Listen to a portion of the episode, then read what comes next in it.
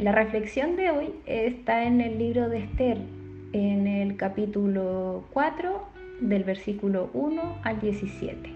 Leo la versión Reina Valera.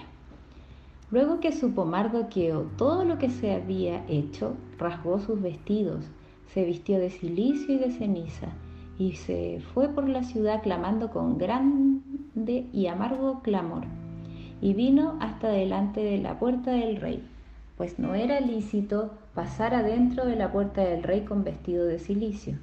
Y en cada provincia y lugar donde el mandamiento del rey y su decreto llegaba, tenían los judíos grande luto, ayuno, lloro y lamentación. Silicio y ceniza era la cama de muchos. Y vinieron las doncellas de Esther y sus eunucos, y se lo dijeron.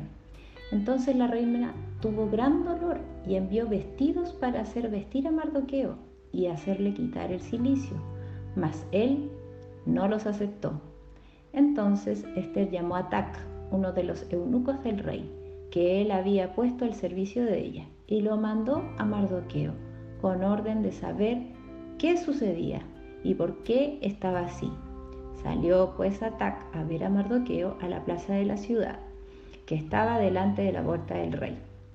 Y Mardoqueo le declaró todo lo que le había acontecido, y le dio noticia de la plata que Amán había dicho que pesaría para los tesoros del rey a cambio de la destrucción de los judíos.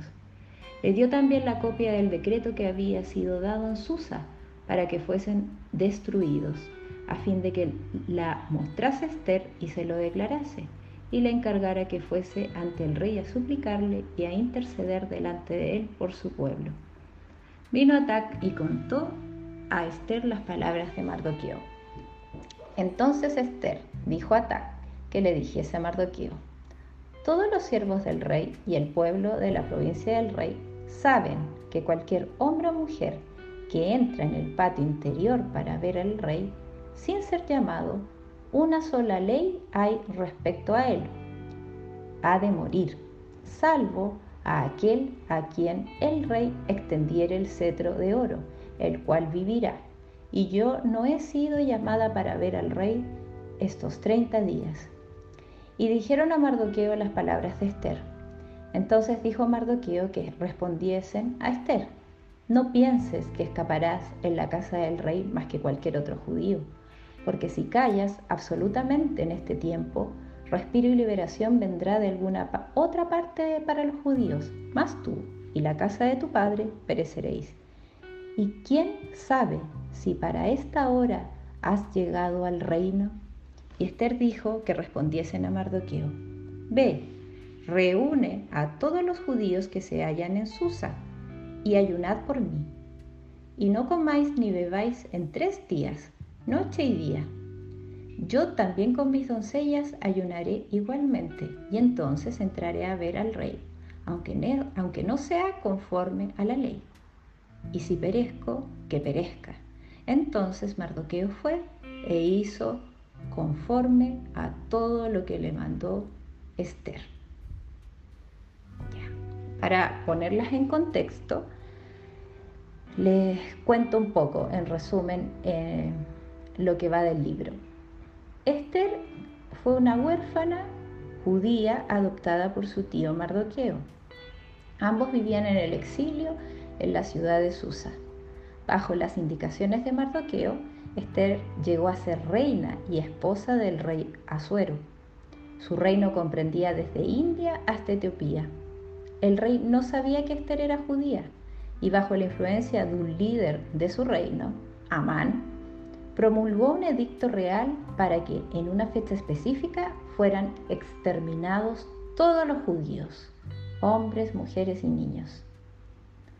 Envió cartas con el sello real a todos los lugares del reino a fin de que sus súbditos estuviesen listos para cumplir sus órdenes. Ya yendo al texto, al capítulo 4, en el versículo 1 de la lectura se ve reflejada la desesperación y sufrimiento de Mardoqueo, quien rasga sus vestiduras y se viste de silicio y cenizas y clama con gran amargura. Esta imagen muy conmovedora se repite en todos los lugares donde los judíos leían el edicto, lloraban, ayunaban y clamaban. los sirvientes de Esther le informan del estado de Mardoqueo y ella sufre, siente mucho dolor. Pero no deja de llamar la atención la forma como quiere ayudar y resolver esta situación. Le envía vestidos y manda que le quiten el silicio. Seguramente nos parece una respuesta muy superficial o, muy pobre, porque el objetivo no era entender lo que le sucedía y ver cómo ayudarlo, sino era una reacción para que rápidamente dejara Mardoqueo de tener los sellos visibles de que estaba sufriendo. Pero nosotras muchas veces también tenemos este tipo de respuesta. Consolamos a nuestros hijos cuando están angustiados con algún dulce, un regalo, sin muchas veces darnos el tiempo de escuchar y comprender lo que les está pasando y las intenciones más profundas de sus corazones. A veces esto lo hacemos con nosotras mismas. Intentamos arrancar de nuestro dolor viendo alguna serie o queriéndonos hacer un cambio de look o comprándonos una ropa. Cosas que intrínsecamente no son malas, pero quizá perdemos la oportunidad antes de buscar consuelo o dirección en el Señor. Volviendo a nuestra historia, Mardoqueo no acepta esta ayuda de Esther.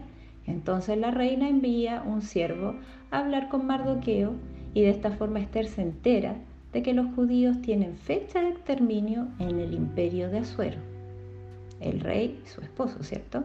Y recibe la petición de que interceda por su pueblo ante el rey.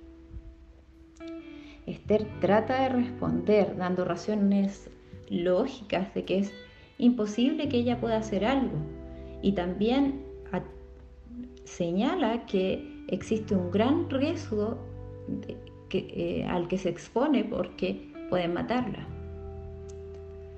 Frente a las direcciones que Dios nos da, también nosotros podemos dar excusas lógicas para justificar nuestra conducta. Y en la parte más profunda de nuestro corazón, muchas veces lo que hay es temor, vergüenza o comodidad. Pero la pregunta es si esas excusas válidas para nosotros son válidas para Dios. Luego, en el versículo 13, vemos las duras palabras expresadas por Mardoqueo Esther.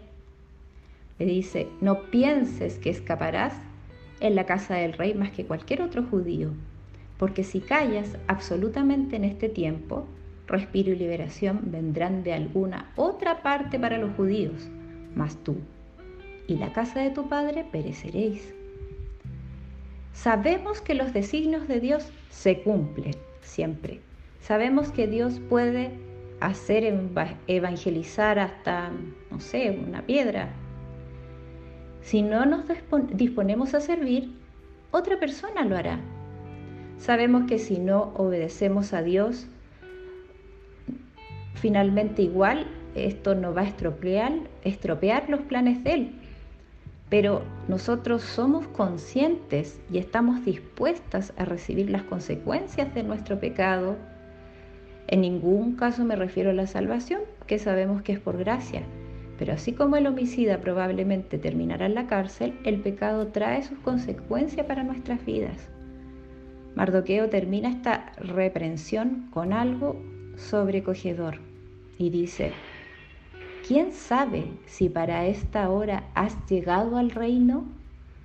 ¿Quién sabe si tú, Esther, fuiste adoptada, tenía, eras de hermoso para ser y luego fuiste escogida por el rey Azuero porque eras una pequeña parte de una historia mayor, la historia de la redención de la humanidad por la sangre de Cristo? y que para eso era necesario salvar al pueblo judío porque de su descendencia nacería el Mesías?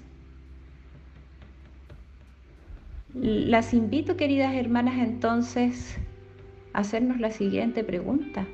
¿No será que nuestra historia personal, con nuestros dolores, padecimientos y bendiciones, fue pensada por Dios tal cual para que en esta época podamos realizar las buenas obras que el Señor tiene preparada de antemano a los que le temen? Frente a estas palabras, Esther recapacita y de forma inteligente y no impulsiva se prepara para realizar la voluntad de Dios que la atemoriza.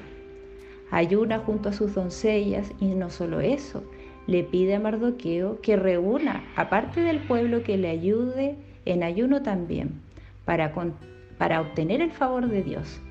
Y finalmente, Esther mostrando que más vale temer al único que es capaz de enviar el alma luego de la muerte al infierno, nuestro Señor, en vez de temerle a hombres que solo podrían producir un daño temporal en, en nuestras vidas, considerando la vida eterna, declara, y entonces entraré a ver al rey, aunque no sea conforme a la ley, y si perezco, que perezca. Nosotros ya conocemos el fin de la historia, pero Esther no la conocía. Entonces era real para ella el peligro y la posibilidad de morir luego de realizar esta, este acercamiento y esta petición al rey. Entonces, hermanas, esta mañana les pido o le pido al Señor que nos dé sabiduría para conocer y andar en sus caminos y además la valentía necesaria para superar nuestros temores para la gloria de Dios.